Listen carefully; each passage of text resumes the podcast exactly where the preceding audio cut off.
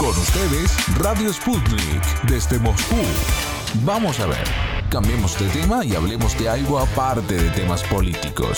Decidido pues, cuestión aparte. Ha llegado a su fin el ciclo clasificatorio rumbo al Mundial de Qatar 2022, que empezó el 24 de marzo de 2021 y finalizó el 29 de marzo de 2022.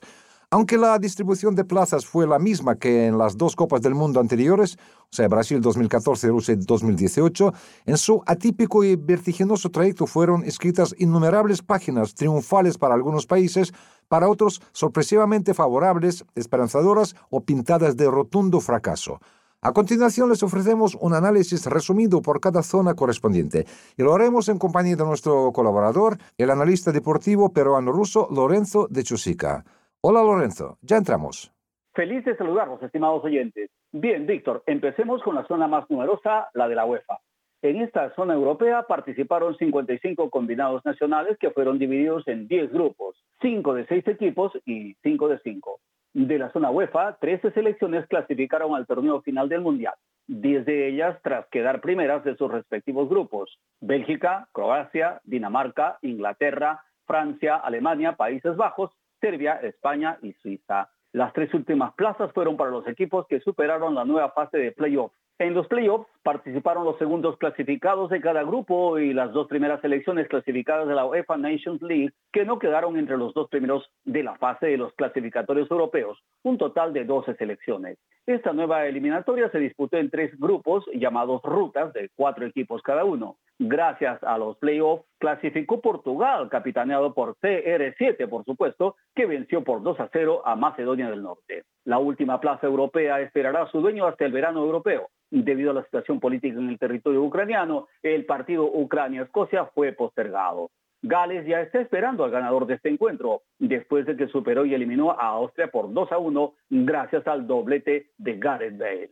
Rusia Lorenzo, que terminó segundo en su grupo, tenía que buscar la suerte en una repesca frente a Polonia, pero resultó que pese a todas las declaraciones de que el deporte está fuera de la política, precisamente por razones políticas, la selección rusa fue excluida de la carrera rumbo al Mundial de Qatar algo realmente inaudito lo que ocurrió. Sí, la descalificación de Rusia, que puso inmerecidamente a Polonia, su rival directo de grupo, al borde de la clasificación, causó indignación en gran parte de la prensa especializada, Víctor, y en los hinchas del deporte rey en todos los rincones del planeta, toda vez que ellos, con razón, consideran que los dirigidos por Czeslaw Michniewicz recibieron un inmerecido regalo tras hacerse de los puntos sin haber jugado los encuentros correspondientes contra Rusia. Escuchemos a Carlos Salinas, director de Libero, el diario deportivo peruano más popular, quien concedió una entrevista exclusiva a nuestra emisora. La FIFA y la UEFA decidieron de forma conjunta suspender a todas las selecciones nacionales y clubes rusos para participar en las competiciones de ambas entidades hasta nuevo aviso, lo que implica la exclusión de Rusia del Mundial de Qatar 2022. Así, de forma escueta, se informó al mundo de habla hispana en América sobre la determinación de apartar a Rusia del proceso de clasificación hacia la próxima Copa del Mundo. Este hecho fue ratificado por el TAS y permitió a Polonia avanzar en el repechaje europeo de selecciones masculinas. El fútbol, según ellos, está totalmente unido y es plenamente solidario con todas las personas afectadas en Ucrania.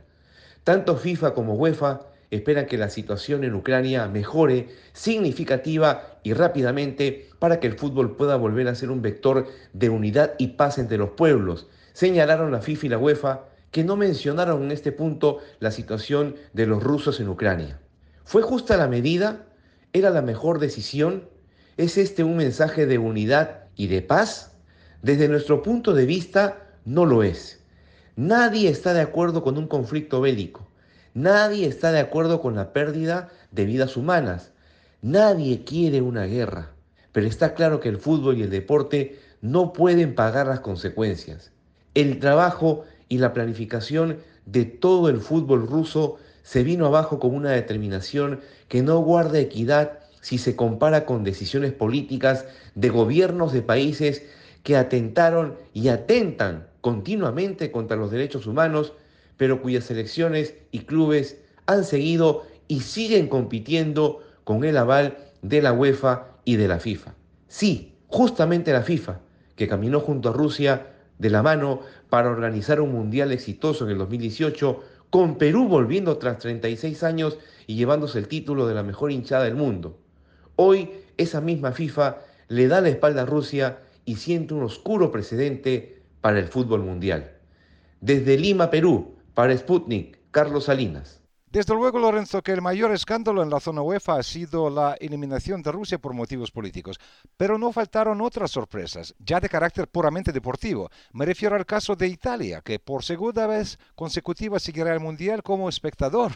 Es verdad, Víctor. Italia, actual campeona de Europa, fue sorpresivamente eliminada en su propia casa por el modesto combinado de Macedonia del Norte, que ya había hecho más de lo que podía hacer y por segunda vez consecutiva no participará en un mundial. Decir que esto ha causado conmoción los tifos y la escuadra es decir casi nada, amigos. El pueblo italiano se ha sumido en un completo desaire y descontento total por el fiasco de los dirigidos por Roberto Mancini. Y ya pasamos de Europa a América del Sur para hacer un balance de la zona Conmebol, de la que los cuatro primeros equipos nacionales, de un total de 10 que la integran, clasifican directamente al Mundial, Lorenzo. Aquí sí que resultó la más vibrante, Víctor, pues hasta la última jornada mantuvo la intriga de cuál selección ocuparía el quinto lugar para ir a la repesca. Los pretendientes eran Perú, Colombia y Chile, mientras Brasil, Argentina, Ecuador y Uruguay ya tenían asegurado el boleto mundialista, aun cuando quedaba por ser disputada la última jornada de la fase clasificatoria. Ahora bien, Brasil se convirtió en una aplanadora y demostrando una superioridad técnica de juego y una contundencia goleadora, ganó 14 encuentros y empató solamente en tres, completamente invicto. Le queda pendiente un partido contra Argentina por jugar, eso sí. Por el momento ha acumulado el astronómico puntaje de 45 puntos, que significa a propósito un nuevo récord mundial. Todo indica que bajo la batuta del experimentado Tite y con Neymar, Vinicius, Coutinho y Richarlison siempre hambrientos de gol, la canariña es un firme aspirante a llegar al umbral de la conquista de su sexto título mundial. Argentina se recuperó del síndrome de clasificar a duras penas a los últimos mundiales y potenciado por la obtención de la Copa América 2021, siempre estuvo a la casa del scratch y terminó segundo con 39 puntos acumulados por el momento. El estratega argentino Lionel Scaloni y su cuerpo técnico han sabido conformar un equipo alrededor del astro rosarino y tienen ante sí el reto de revalidarlo en Qatar 2020. Más allá del crecimiento de nombres fundamentales como Romero, Acuña, De Paul, Paredes y los dos Martínez, más el gran presente que está viviendo en el seleccionado Ángel Di María, está claro que el caudillo del combinado argentino sigue siendo Lionel Messi, quien, habiendo conquistado su primer trofeo con su selección, sueña con aportar ese toque extra de jerarquía tan necesario ante rivales de élite para repetir el plato triunfador en la máxima cita futbolística del 2022. Uruguay, por su parte, se subió a una mecedora que puso en cierto momento en peligro su clasificación directa, pero de la mano de Diego Alonso, su nuevo entrenador, ganó sus últimos cuatro encuentros, con lo que le bastó para asegurarse del tercer lugar con 28 puntos. Ecuador, como en el anterior ciclo, tuvo un buen inicio, luego soportó una etapa de picada, perdiendo puntos, pero esta vez en la recta final supo mantener equilibrio en sus resultados y quedó cuarto con 26 puntos.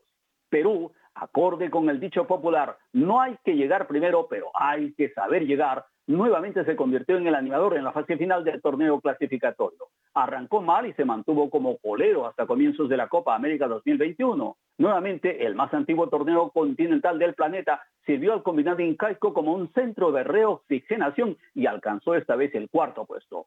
Después, demostrando un juego compacto y contundente, fue poco a poco saliendo del sótano de la tabla premundialista hasta alcanzar el ansiado quinto lugar, precisamente en la última jornada, cuando todo dependía de sí mismo. El regreso competitivo de la bicolor peruana tuvo lugar después de la victoria de visita sobre los dirigidos por Gustavo Alfaro en la octava fecha por 2 a 1. El entrenador del combinado incaico, Ricardo Gareca, se convirtió en artífice del levante incaico, pues contando con un plantel de jugadores que no militan en grandes equipos, salvo los defensas Carlos Zambrano y Luis Advíncula, piezas imprescindibles del Boca Juniors, supo armar un equipo cuyo esquema de juego colectivo y corajudo se ganó el respeto y admiración sudamericano. A falta de Paolo Guerrero y Jefferson Farfán, sus grandes estrellas, ausentes por lesión en gran parte del actual proceso clasificatorio, el Tigre Gareca apostó entonces por Gianluca Lapadula Vargas, un delantero italiano-peruano que hizo primar el amor por su madre peruana para llegar con sus goles a conquistar los Andes y el cariño de todos sus nuevos compatriotas. Fue destacable también la evolución del Aladiño, la hormiga atómica, el número 10 peruano Cristian Cueva, que puso en virtud sus genialidades en los momentos más cruciales, uno de ellos en el último partido, a los cuatro minutos del inicio, cuando su pase gol a la Padula prácticamente derrumbó las pretensiones de Colombia y Chile. En el segundo tiempo, Cueva también inició la jugada previa al segundo gol incaico, convertido brillantemente por Yoshimar Yotun, que selló el 2 a 0, asegurándoles el repechaje. El 14 de junio está programado en Doha, la sede del Mundial 2022, el encuentro por el último cupo mundialista entre Perú y el ganador del partido Australia-Arabia Saudí. Y de la zona Comebol vamos a subir hacia Centroamérica y América del Norte, a la zona CONCACAF. Eso sí, la tercera ronda de las eliminatorias de CONCACAF se disputó entre ocho equipos con cruces ida y vuelta a 14 jornadas, ordenados en una tabla única. Los tres primeros avanzaron directamente a Qatar, es decir, Canadá, Estados Unidos y México, mientras que Costa Rica se medirá con Nueva Zelanda a mediados de junio en Qatar en un partido de repechaje. Y de las Américas, Lorenzo, nos trasladamos a la caliente zona africana. Ah, sí, ya siento ese calorcito africano, Víctor. En realidad, el panorama en las eliminatorias africanas resultó muy sencillo. En la decisiva tercera ronda hubo cinco cruces con partidos de ida y vuelta. Las cinco selecciones que se impusieron en cada playoff avanzaron a Qatar. Clasificaron Ghana, Senegal, Marruecos, Camerún y Túnez. Y para completar el cuadro, nos queda echar un vistazo a la zona asiática. Sí, eso es muy bueno porque la zona asiática también en su tercera ronda consistió de dos grupos de cinco selecciones. Los dos primeros de cada zona avanzaron directamente al Mundial.